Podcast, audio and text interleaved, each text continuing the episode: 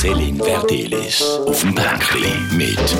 Ich sitze heute auf dem Bänkli mit. Anna Hochreutner, ich bin Imkerin von Waben 3. Anna, wo überall auf welchen Dächern von Zürich stehen eure Bienenstöcke? Wir haben im Moment äh, zwölf Standorte mit etwa 120 Völkern. Die Standorte sind verteilt auf die ganze Stadt. Das fängt an so in Wollishofen, Seefeld, dann Kreis 3, Albisrieden, Innenstadt im Alten Botanischen Garten, dann Irchel, Bucheckplatz und Neuörliken. Also wirklich überall ein verteilt. Wenn ich jetzt hier bei Radio 24 im Innenhof schaue, sehe ich alles so flache Dächer. Das wäre eigentlich alles da prädestiniert für Bienenstöcke für euch, oder? Theoretisch ja. Man muss einfach ein bisschen aufpassen, wie hoch das Dach ist. Also da kann ich mir vorstellen, das ist jetzt schon irgendwie ein siebter, achter Stock. Dann kann es unter Umständen ein bisschen hoch werden. Du musst dir vorstellen, Bienen, wenn sie äh, Nektar oder Pollen gesammelt haben, dann haben sie relativ viel Gewicht für sich dabei. Also konkret ist das fast ihr Eigengewicht, das sie da Nektar sammeln und mit sich tragen. Und wenn sie dann eigentlich wieder auf die Höhe müssen dann verbrauchen sie sehr viel Energie. Und die Energie, die sie eigentlich geschaffen haben oder gesammelt haben in Form von Nektar, ist dann schon fast wieder Verbrauch, bis sie oben sind. Von dem her, es ist nicht jedes Dach auch geeignet für Bienen. Ihr seid überall auf den Dächern die Heime. Wie hast du die ausgesucht? Jetzt hast du gerade gesagt Höhe, aber sonst irgendwie schaust du da irgendwie manchmal Häuser an und gehst und Leute und findest sie, dürfen wir da bei euch oben Bienenstöcke anstellen? Am Anfang hat es so angefangen, als wir gestartet haben äh, haben wir wirklich keine Dächer gehabt. Dann sind wir wirklich klopfen bei den Leuten oder mailen natürlich heute. Ähm, mittlerweile ist es aber anders. Mittlerweile äh, kommen die Leute auf uns zu. Das ist mega cool. Wir können so ein Rosinli picken und eben die besten Dächer aussuchen. Für uns jetzt weniger für die Bienen, aber für uns ist noch der Zugang ein Thema, dass wir nicht müssen, äh, eine Bienenkiste im fünften Stock auf und abschleppen, äh, sondern dass wir mit einem Lift äh, ankommen, zum Beispiel. Dann Größe, es muss eine, eine gewisse Größe haben, dass wir ähm, überhaupt können zehn Völker sagen wir, ist für uns so eine Formel, dass wir sagen, mindestens zehn Völker können aufstellen auf ein Dach. Und dann kommt es auch noch ein darauf an mit der Sonne, dass wir äh, sicher Morgensonne haben, dass die Bienen schön früh aufstehen und anfangen zu sammeln. du hast von Völkern geredet, rund 120 Völker. Sind das wie Familien? Da ist das Volk Meier, das Volk Müller? Ja, man kann sich schon so ein bisschen vorstellen. Äh, auf Italienisch äh, sagt man sogar Familie, also Bienenfamilie, nicht Volk. Das Bienenvolk stellt sich eigentlich zusammen durch eine Königin und im Sommer etwa 25.000 bis 30.000 Arbeiterinnen. Und das sind alles Weibli, Schwestern oder Halbschwestern. Und dann gibt es noch ein paar Brüder, Drohnen sagt man ihnen, etwa 500 bis 1000. Und im Winter reduziert sich das auf etwa die Hälfte, die dann eigentlich die Aufgabe haben, zum Königin warm zu halten und durch den Winter bringen. Bist du im Moment ein bisschen joblos, jetzt wenn es so kalt ist? Schön wäre es. Ich hätte ein bisschen Schlaf nötig. Nein, wir also einerseits von den Bienen her äh, haben wir gerade eine Varroa-Behandlung. Äh, Bienen werden befallen von einer Milbe. Und die tut man behandeln mit äh, Säuren. Das sind wir jetzt gerade noch dran machen. Sonst so ein bisschen Lagerarbeiten machen wir, also wieder vorbereitetes Material für nächstes Jahr. Und sonst ist das grosse Hauptgeschäft im Moment ist der Verkauf eigentlich vom Honig. Ähm, wir sind gross am Päckchen machen. Wir haben ein paar Grossaufträge von Firmen. Wir haben über 3'500 Päckchen, wo wir im Moment dran sind am Schnüren und Machen. Aber von deinen Bienchenkindern hast du im Moment ein bisschen Ruhe im Sinne von, dass außer jetzt die, die merken, sind vielleicht von der Milbe befallen, die sind just am Schlafen, oder all die anderen? Ja, sie machen eine Art einen Schlummerzustand. Das ist nicht wirklich ein Schlaf. Sobald es auch über 10 Grad ist, fliegen sie aus. Aber äh, immer wenn es unter 10 Grad ist, machen sie eigentlich so wie eine Kugel, eine Traube um die Königin herum und heizen die Kugeln auf auf etwa konstant 25 Grad, dass die Königin eigentlich schön kuschelig warm hat. Das machen sie, indem sie eigentlich so mit den Flügeln und mit den Muskeln zittern und so äh, die Kugeln aufheizen. Aber da verbrauchen sie auch Energie, damit sie dann irgendwann wieder ausfliegen und essen? Ja, sie brauchen sehr viel Energie und für das ist ja eigentlich auch der Honig da, wo sie im Sommer sammeln. Wir rechnen mit etwa gut 15 Kilo Zucker, wo das Volk braucht im Winter. Das ähm, haben sie in den Waben drin eingelagert und äh, ja, bewegen sich eigentlich durch die Waben durch, den Winter durch und fressen den Wintervorrat. Du hast die Königin erwähnt, äh, die Brüder.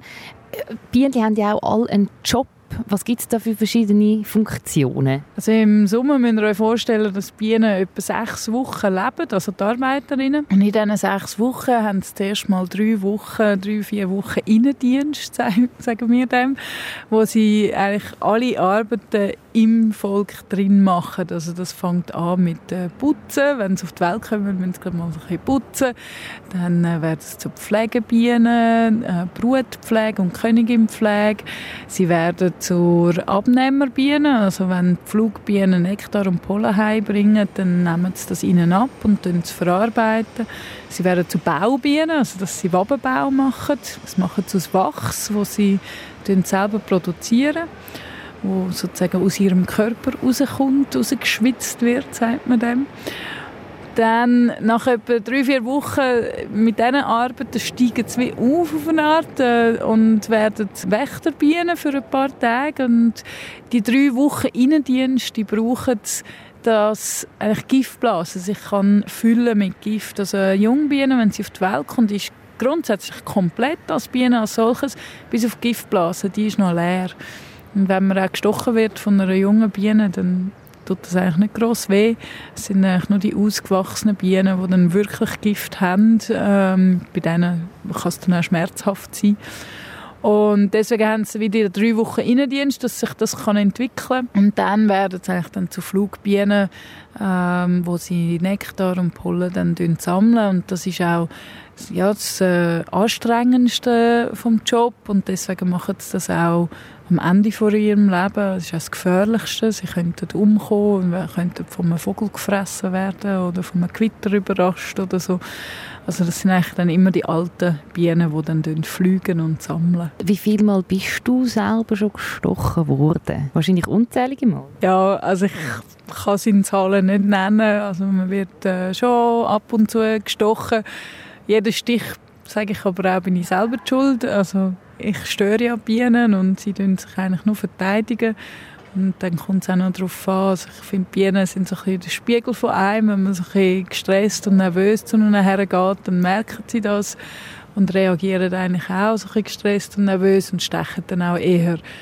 Und ja, von dem her, jeden Stich bin ich selber schuld. Und, aber mittlerweile finde ich die Stiche nicht mehr so schlimm. Hast du einen Trick 77, wie dass man die Stiche, wo vor allem nicht unbedingt mal das Schmerzhafte schlimm ist, sondern vor allem das Beißen nachher amig, wie man das irgendwie kann vorantreiben, dass das schneller vorbeigeht? Nein, eigentlich nicht. Einfach aushalten, nicht kratzen, das ist eigentlich das Wichtigste. Kühlen kann man noch. Das Schlimmste an der Bienenstich ist eigentlich äh, die Schwellung, wenn es wirklich wenn es anschwillt. Das tut meistens weh. Dort tue ich einfach so ein bisschen kühlen und ja, vielleicht noch Essigsäure in das hilft auch noch recht gut. Du hast aber in dem Fall Glück gehabt. Du bist immun gegen Bienenstich, weil wenn man ja zu viel Bienenstich bekommt, kann es ja auch sein, dass man allergisch kann werden. Das ist ja deiner Mami passiert. Ja, genau. Meine Mutter ist von einem Stich auf den nächsten sozusagen allergisch geworden, also hochgradig allergisch mit Atemnot, ähm, hat ins Spital müssen. Es kann jederzeit passieren, es kann auch mir passieren. Äh, jetzt noch. Man sagt, entweder man wird ein immun oder man wird allergisch. Mein Mann reagiert jetzt gar nicht mehr mittlerweile. Also er äh, sagt mir, ich bin gestochen worden, weiß aber nicht mehr wo. also, ich habe das Gefühl, ich reagiere auch weniger, aber nichtsdestotrotz, ich schütze mich weiterhin äh, einfach auch mit der Geschichte von meiner Mutter nicht, dass vielleicht, man weiß, ist in den Gen drin und ja, von dem her habe ich eigentlich immer sicher oben einen Schutzanzug an, das Gesicht deckt, ja, also ein bisschen die heiklen Stellen. Hast du das auch in den Gen drin gehabt, die Liebe zu den Bienen, oder wie, wie hast du das entdeckt? Wie kommt das? Ja, ich bin äh, ja, sozusagen schon in den Gen auf eine Art, dass meine Eltern, haben, als ich elf war, gefunden, sie machen den Imkerkurs Wir haben damals in England gewohnt und ich hatte mit ihnen zusammen noch Schöfe und Hühner. Meine Mutter hat einen grossen Gemüsegarten und als ich gehört habe, dass sie einen Imkerkurs machen habe ich anscheinend gestürmt und gefunden, ich wollte das auch.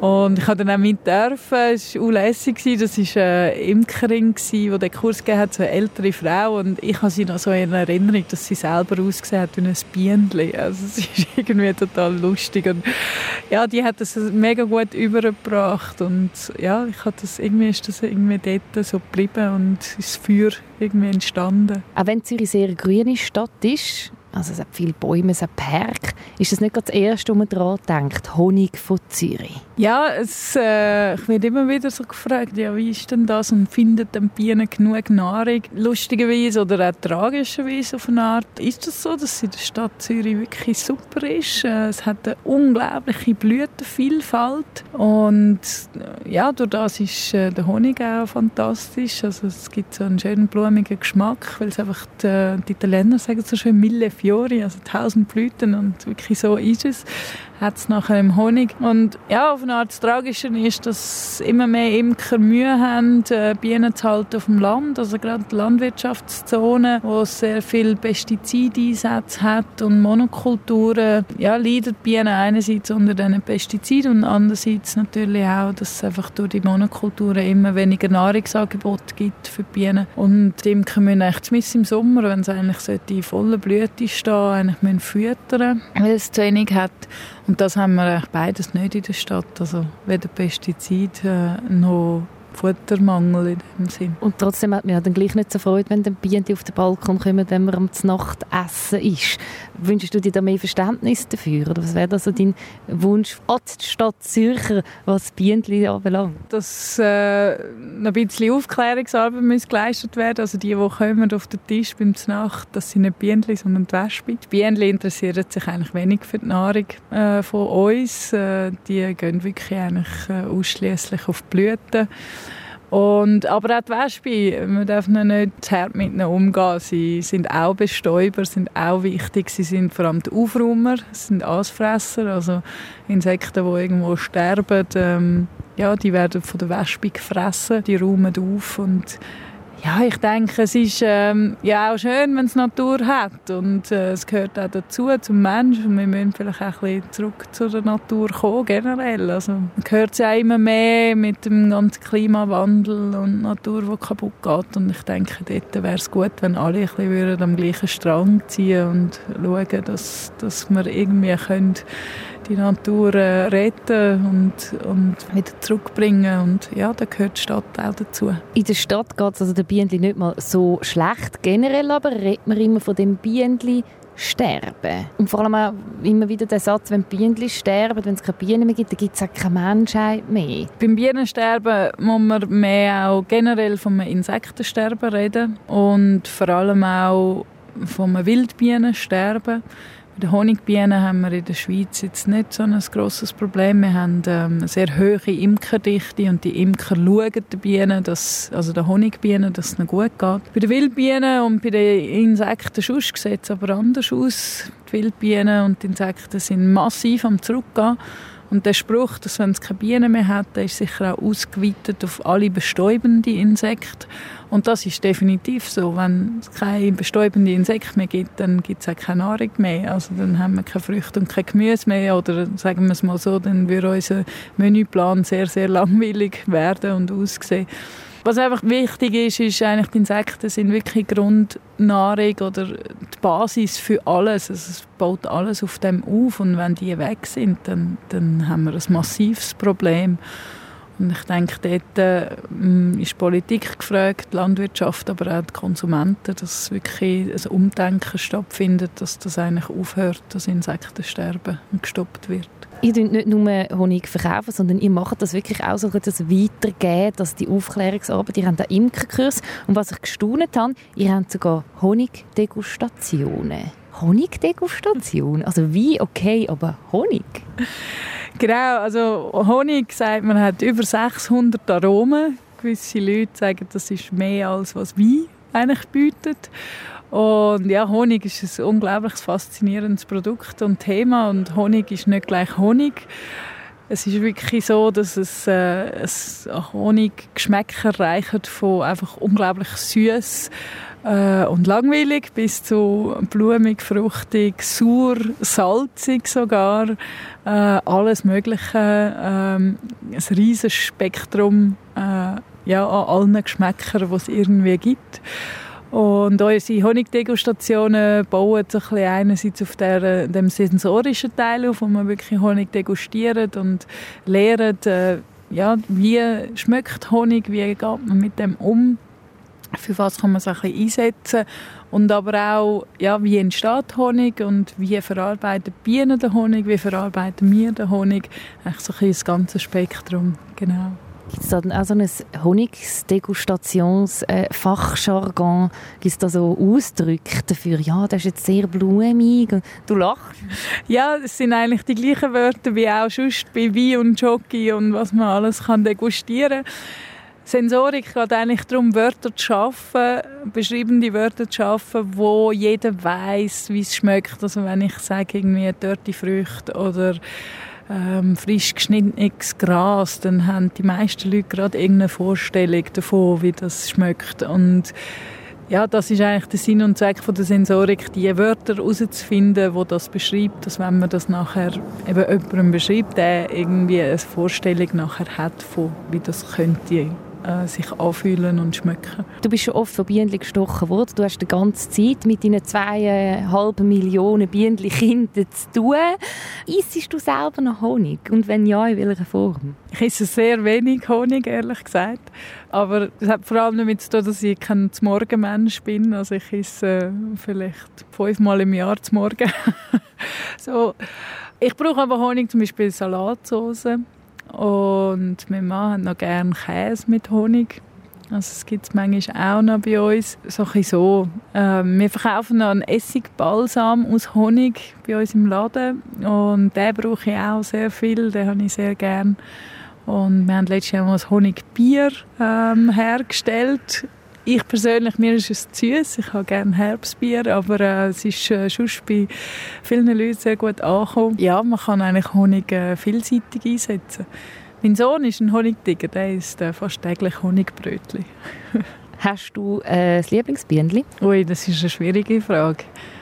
Äh, ich habe mal eine gehabt, leider ist sie gestorben. Es war ähm, eine Königin, die ich selber gezüchtet habe.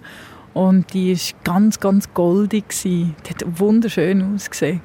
Und äh, sie war auch sehr produktiv und sehr äh, lieb. Also ihre Töchter sind sehr lieb, gewesen, haben wenig gestochen.